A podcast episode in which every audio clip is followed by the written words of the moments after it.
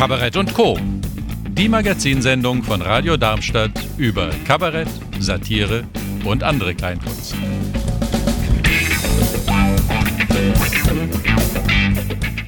Wir unterhalten uns mit Veranstaltern der Region darüber, ob wir einfach nur abwarten müssen, bis die Pandemie vorbei ist oder ob es Alternativen dazu gibt und wie diese Alternativen aussehen könnten. Und darum sprechen wir jetzt mit dem Café Extra in Büttelborn, vertreten durch die Claudia Weller und Jana Schäfer. Hallo Claudia, hallo Jana, schön, dass ihr dabei seid. Hallo Michael. Hallo Michael, schön, dass wir dabei sein dürfen. Sagt mal, wir sprechen ja heute über das Thema, was bedeutet Corona für die lokalen Veranstalter? Jetzt könnte man sagen, ihr als kommunaler Veranstalter habt es ja eigentlich gut. Ihr seid in Brot und festem Job und habt noch andere Bereiche, um die ihr euch kümmern könnt. Aber was, was bedeutet es praktisch für euer Café Extra? Was passiert dort im Moment? Es bedeutet für uns eigentlich genau das, was es für andere Veranstalter auch bedeutet. Äh, wir haben Veranstaltungen geplant und teilweise auch schon verkauft im Vorverkauf und müssen eigentlich seit letztes Jahr im März oder im Juni besser gesagt von Punkt zu Punkt entscheiden, ob wir die Veranstaltung dann aufgrund der äußeren Umstände und der Einschränkungen tatsächlich durchführen können oder nicht. Ähm, das sind die Entscheidungen, mit denen wir jetzt äh, die letzten Monate von Monat zu Monat und Woche zu Woche ähm, beschäftigt sind. Einiges haben wir durchgeführt. Ähm, zwischendurch gingen auch mal Live-Veranstaltungen, die haben wir dann logischerweise auch gemacht. Claudia, was heißt das konkret in irgendeiner Form ausführen? Da habt ihr doch bestimmt Ideen schon oder ihr habt auch schon Dinge getan.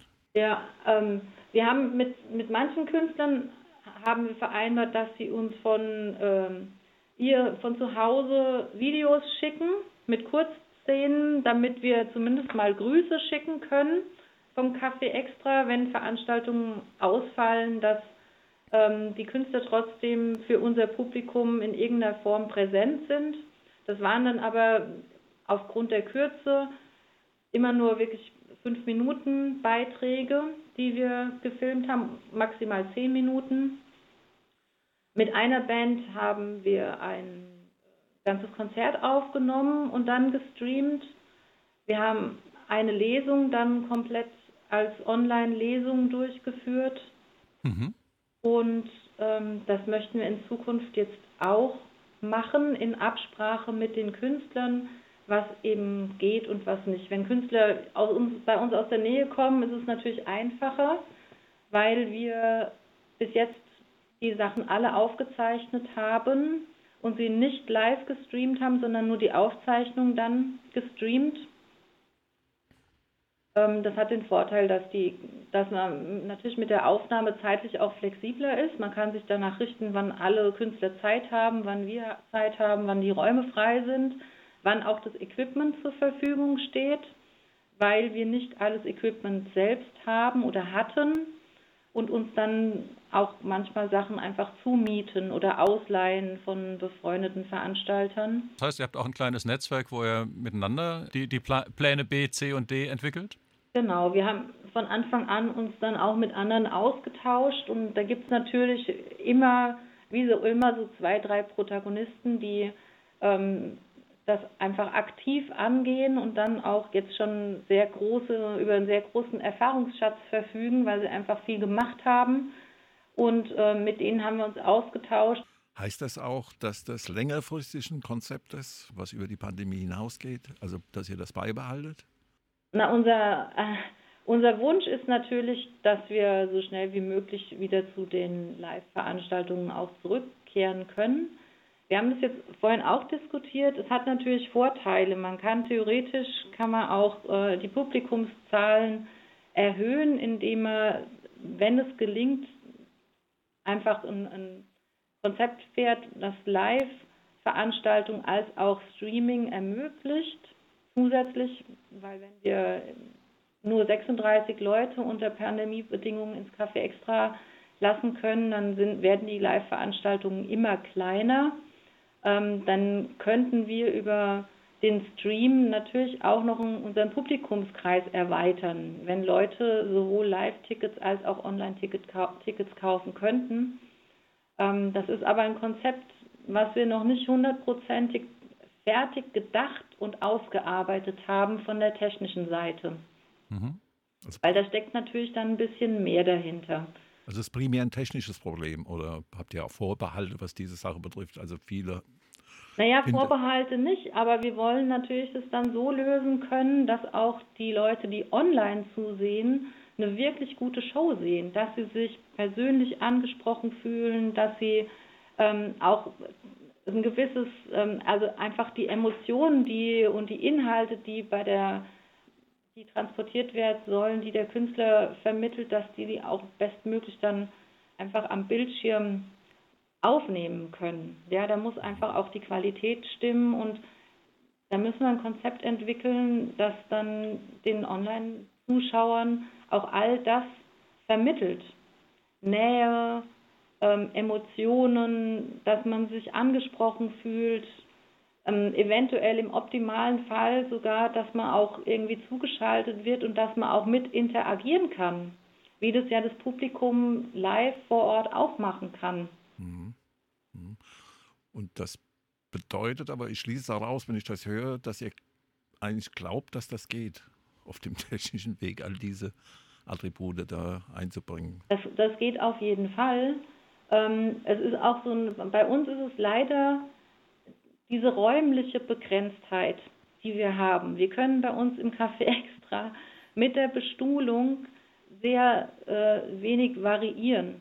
Mhm. Und eine gute Technik aufzubauen, die dann das Live-Publikum nicht stört, aber eine gute Aufnahmetechnik transportiert für die Online-Zuschauer das ist bei diesen, bei unseren räumlich begrenzten Möglichkeiten, glaube ich, die schwierigste Sache. Und äh, das heißt jetzt konkret, habt ihr neue Dinge geplant jetzt schon die nächste Zeit? Wir, wir werden planen und wir möchten uns dann dafür, für diese Planung auch mit auch anderen Künstlern oder Veranstaltern, die uns einfallen, da auch einfach nochmal vorher zusammentun ähm, und nochmal einen Erfahrungsaustausch machen. Sehr also schön. Noch ein paar Tipps holen, ähm, voneinander lernen ähm, und dann auch absprechen. Das klingt ziemlich gut, ja. Ja, da habt ihr echt einen Plan, der äh, definitiv auch über die Lockdown-Situation hinaus wirken kann. Und wenn ich das so richtig raushöre, seid ihr auch fest entschlossen, den umzusetzen. Wie, wie sind die Erfahrungen mit dem Publikum bisher? Ähm, bei unserem Sommerkonzert, was wir gemacht hatten, ähm, da haben wir nicht nur über YouTube das Video veröffentlicht, sondern auch über unsere Social-Media-Kanäle.